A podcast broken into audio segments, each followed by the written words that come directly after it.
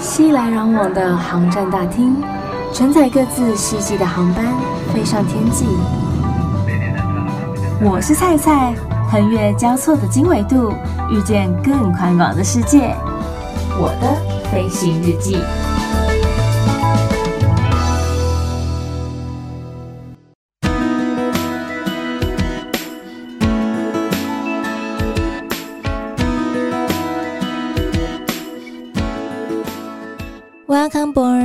迎收听我的飞行日记，我是空姐菜菜。今年二零二零东京奥运就在今天圆满的给它落幕啦。今年中华队的表现真的是非常的优异呢，拿回来的奖牌也真的是比以往最佳表现还多了一倍啊！所以是不是要给他们鼓鼓掌？谢谢你们。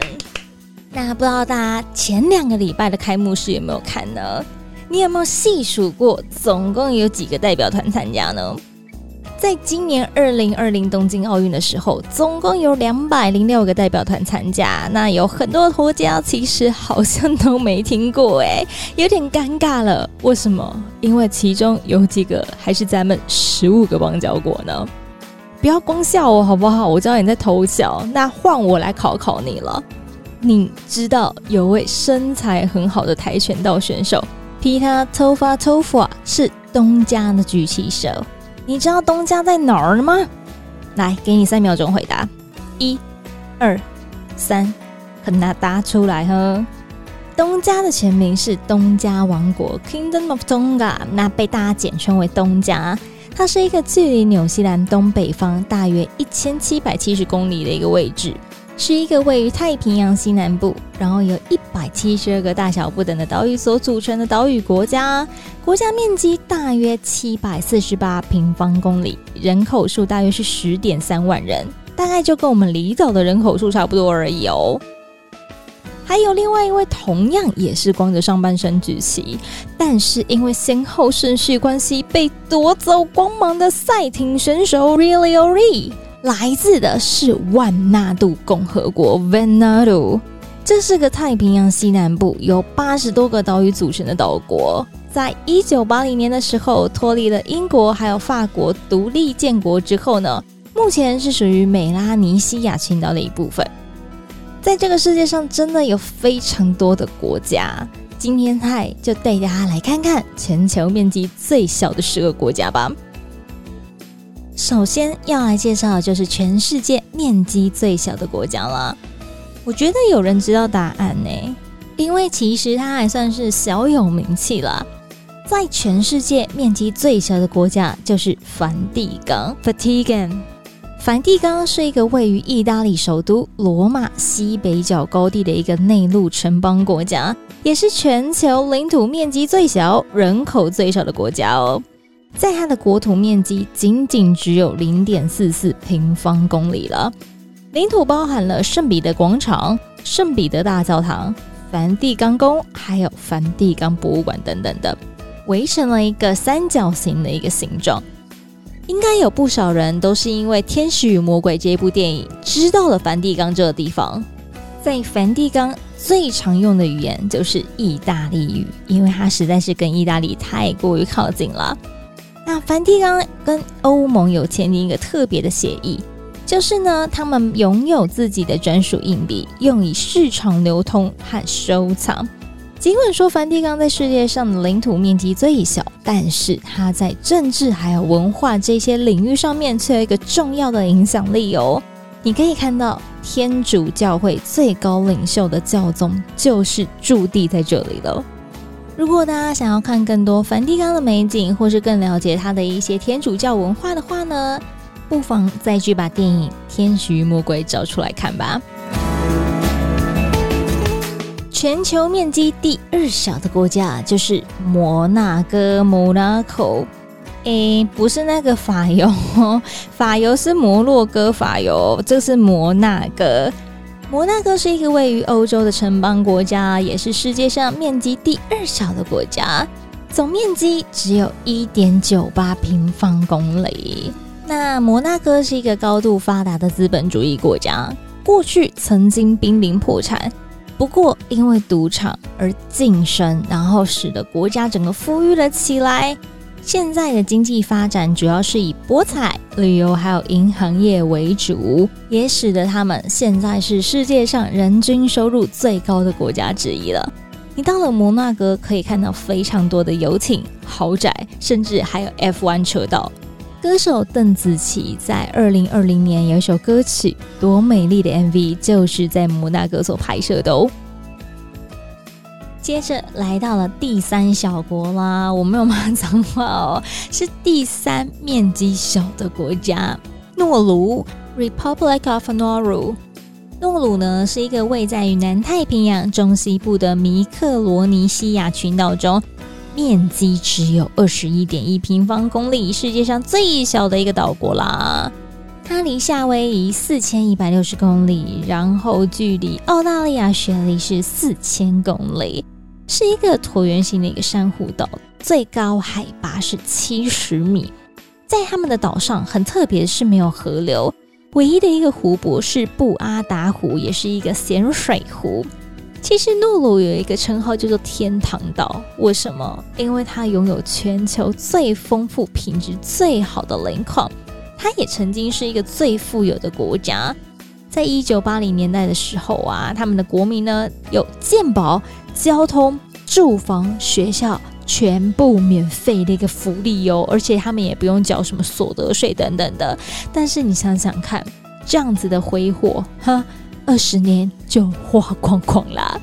所以这个故事告诉我们说，钱还是要省着点花，好不好？不要这么的挥霍。也因此，他们现在就没有以前这么的富有了。不过呢，这个诺鲁可是咱们台湾的邦交国哟。接下来来到是面积第四的图瓦卢，图瓦卢，它也是咱们台湾的邦交国。图瓦卢它位于南太平洋，由九个环形珊瑚岛群所组成的，国土面积大约是二十六平方公里，是仅次于诺鲁的世界第二小岛国啦。曾经有人说它是世界上最难抵达的一个国家，哈。不过，在这个图瓦鲁上面呢，人口仅仅只有一万人左右，非常的少，而且它的资源也相当的匮乏，土地贫瘠，只有少数的植物可以在这边生长，所以它可以说是几乎没有天然资源，很困乏的一个地方。接下来要介绍到的是国家面积第五小的国家——圣马力诺 （San Marino）。它是一个共和国，然后位处于欧洲的南部，也就是意大利半岛东部。它很特别是啊，它整个国家都被意大利所包围了，所以圣马力诺是一个亚热带地中海式气候的一个国中国，完全被意大利包在中间了。地形则是以中部的蒂塔诺山为主体，然后丘陵则是由西南半边延展下去。东北部是平原，有圣马力诺河、圣拉诺河等等来流经它。总面积是六十一点二平方公里，人口数大约落在三万四千人左右，所以真的也不是很多诶。在欧洲的理事会当中呢，是人口最少的一个国家哦。可是啊，它号称是现存最古老的主权国家，历史最悠久的类县制共和国。以目前他们的经济主体来说，主要还是靠金融业啊、工业、服务业、旅游业等等的。以平均购买力来说，他们竟然有办法跟欧洲发达地区的水平差不多，诶，被认为是一个国家经济高度稳定发展，而且他们失业率极低的一个地方。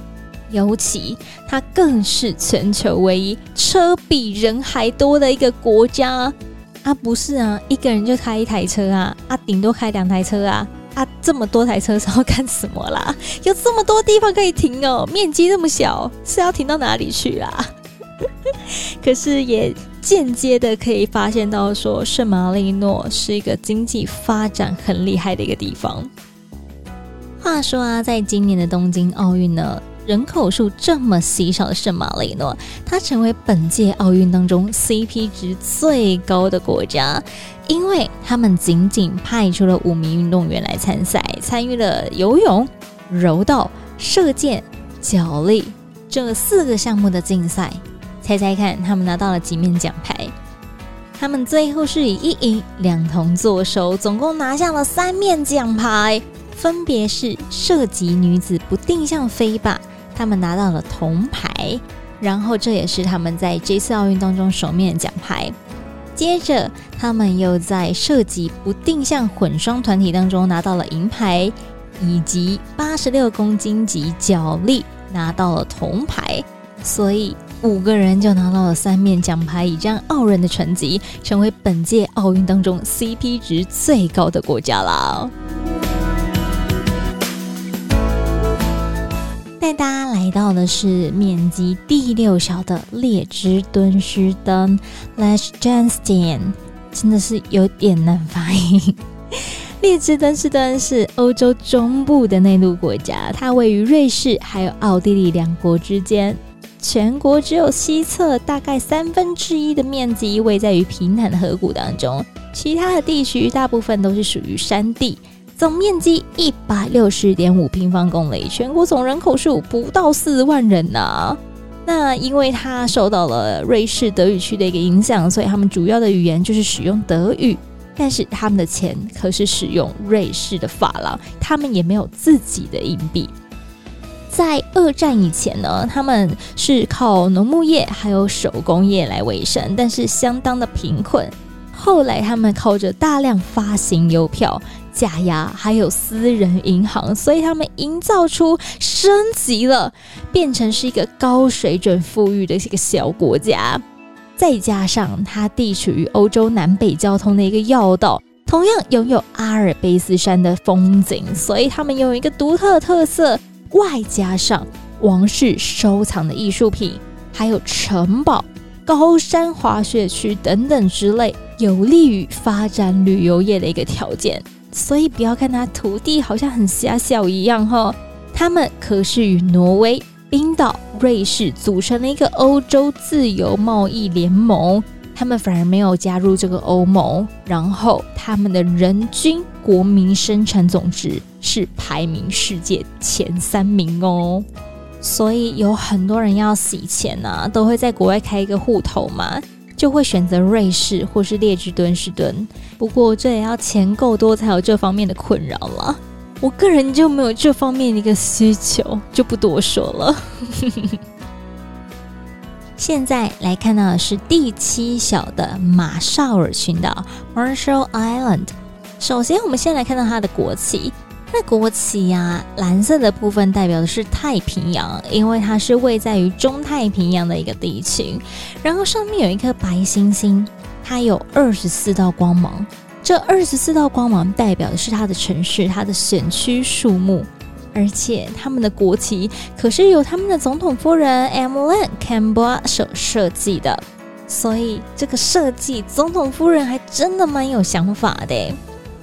马绍尔群岛啊，它的陆地面积一百八十一点三平方公里，人口数大约落在五万五千人左右，是由一千两百多个大小岛礁所组成的，分布在两百多万平方公里的一个海域上面，形成了西北。东南走向的两大列岛，东部是拉塔克群岛，西部是拉利克群岛。主要岛礁有三十四个，其中二十九个珊瑚环礁和五个岛屿。马绍尔群岛命名啊，是在一七八八年的时候，有一位船长叫做 William Marshall，他带领着英国军舰经过了这个地区，然后这个地区就用他的姓来命名了。也是蛮奇妙的一个过程，就哎，经过了这个地方，就用我的姓来一个嗯取名的这样子。但是这个马绍尔群岛呢，它的一个种植环境不是非常的良好，它没有那一种适合种植的泥土，也没有充足的水源，所以啊，他们的土壤盐分极高的一个情况之下，只能种植像是椰子啊、面包树啊、芋头等等之类。然后也因为他们是一个海岛岛国嘛，就是一个群岛嘛，在海中央，所以对于他们来说，海是很重要的一个生命根本。他们必须靠这些海洋资源来继续维持他们的生计，捕鱼，然后一些在海上的生活技能，每个人基本上从小就要开始学习了。所以是不是可以说他们是海王子、海公主呢？不过说到了马绍尔群岛，他们也是我们的邦交国哟。接下来讲到的这个国家，我觉得它的名字实在是有够难念，而且我很纳闷它的中文翻译到底是什么。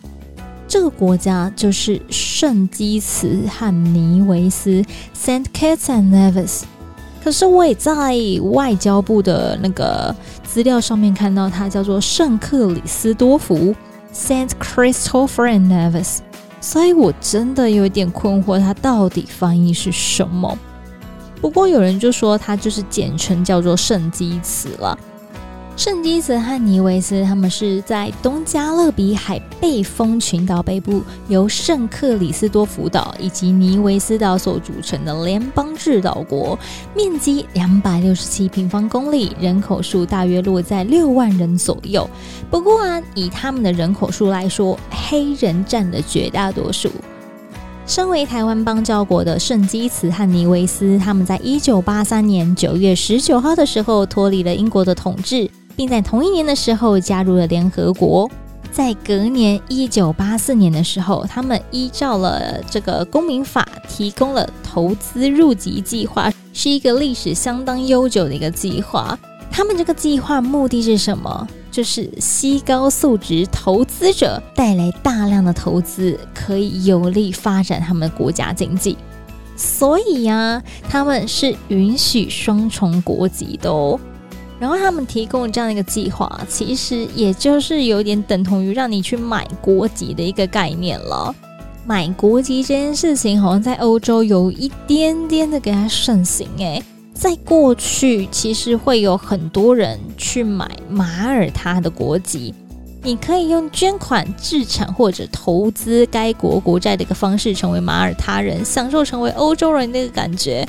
不过，嗯，你要买到马耳他的国籍，至少最少有九十六万美金。所以有些人就觉得，哈，陶给刚我看小诶，有没有比较便宜一点的啊？他们就说，嗯。有啊，有一个在这个加勒比海这边有一个小国叫做圣克里斯多福，还有尼维斯，在这边只要透过捐款二十五美金给该国的一个慈善组织，再加上一万五千美金左右的一个手续费，就可以获得他们的国籍了。或者说，如果说你在台湾买不起房子没关系，你可以考虑花个四十万美金。在圣基茨美丽的海滩上面买个舒服又非常美丽的一个房地产，透过置产，你同样可以获得一本圣基茨的护照哦。而且他们的护照也还算好用啦，可以免签一百二十个国家。你知道中华民国护照可以免签几个国家吗？才一百一十一个，还比人家少了九个哎。所以，如果可以靠这样的方式获得两本护照，好像嗯可以考虑一下哦。而且，这个移民方案吸引人的地方，除了免签的部分，你不会讲官方语言也没关系，然后也没有年龄还有学历上面那个限制，甚至不需要亲自到岛上来申办，不会像说有些欧美大国啊，就你可能需要住一段长时间，你才有可能取得他们的国籍，成为他们的公民。还有，在东加勒比海各国呢，你也可以享有被视为国民的待遇，因为周边的一些国家也都受到了这样的影响，包括了安地卡与巴布达、贝里斯、格瑞纳德、多米尼克都使用了这样子一个移民法规，这样子的一个嗯创意移民的方式。只是在这么多国家都使用这个投资移民买国籍的一个方式呢，在发生九一恐怖攻击之后，美国也担心说恐怖分子会使第二国籍的护照进入，然后或者说发动攻击之后逃离美国这个管道。所以他们用了一些方式，使得像是贝里斯啊，或者说格瑞纳达等等之类的国家，相继在二零零二年的时候，自愿性的结束这个花钱买护照的投资移民政策。所以现在在加勒比海上，就只剩下圣基茨、多米尼克等极少数的国家还保留这样子一个计划喽。另外，在圣基茨这个国家，并不课征所得税、资本盈利税、财产税、遗产税、赠与税等税收，所以对于富有人家来说，这里简直是避税的一个天堂啊！所以你要设立一些离岸公司，好像就真的可以考虑一下这个地方呢。接下来要为大家介绍的是国家面积第九小的国家。这个国家应该很多人都听过，它就是蜜月圣地马尔地夫 （Maldives）。马尔地夫是一个位于南亚印度洋上的一个岛国，它距离印度南端六百公里左右，也是世界上最大的一个珊瑚岛国，是由一千两百个左右的小珊瑚岛屿所组成的。然后其中两百个岛屿有人居住，从空中鸟瞰下去，就像一串珍珠撒在印度洋上面。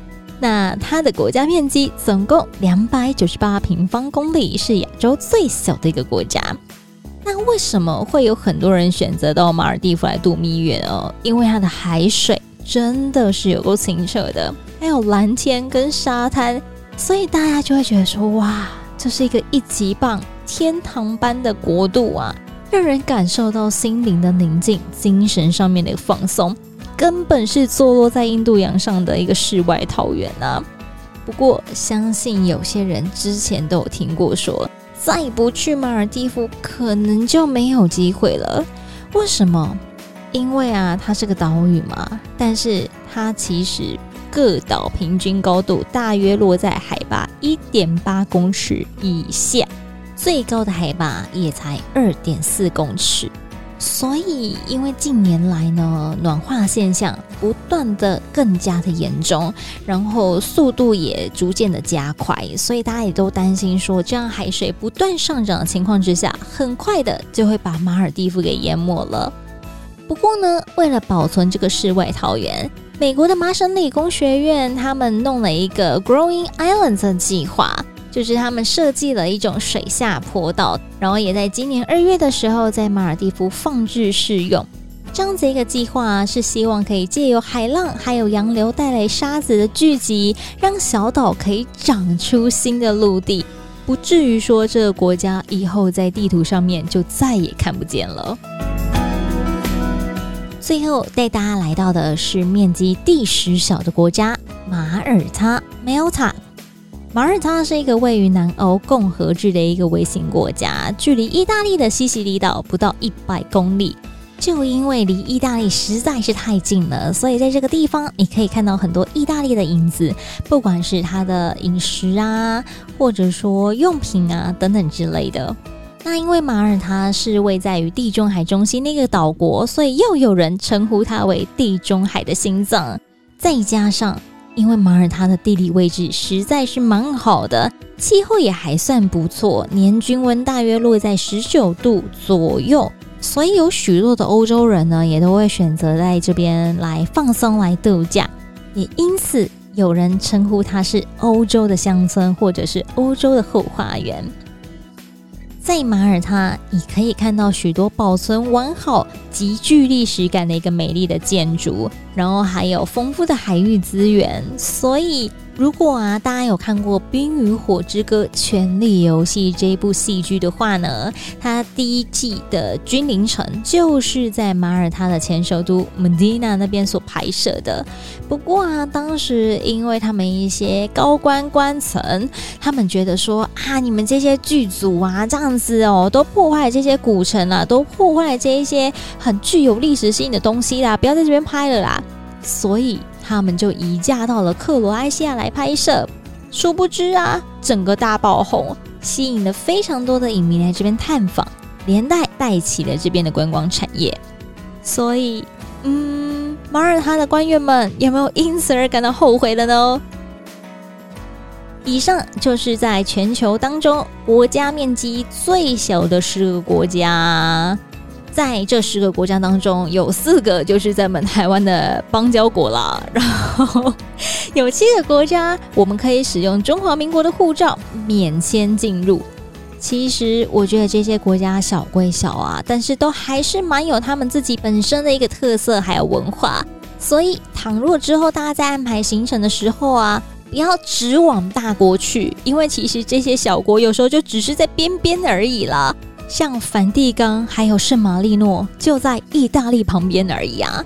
有时候排个一天或是一天半两天的行程，在这个国家走一走晃一晃，其实也会蛮有感触的哦。希望大家对于世界各国有更多一层的认识啦。下次再听到这些国家的时候，不会说“哎，我怎么没听过啊？”这就代表你没有仔细听菜的介绍哦。就赶快再重新 place 吧。如果说你喜欢今天的节目内容，欢迎到 Apple Podcast 上面给予五颗星的评价。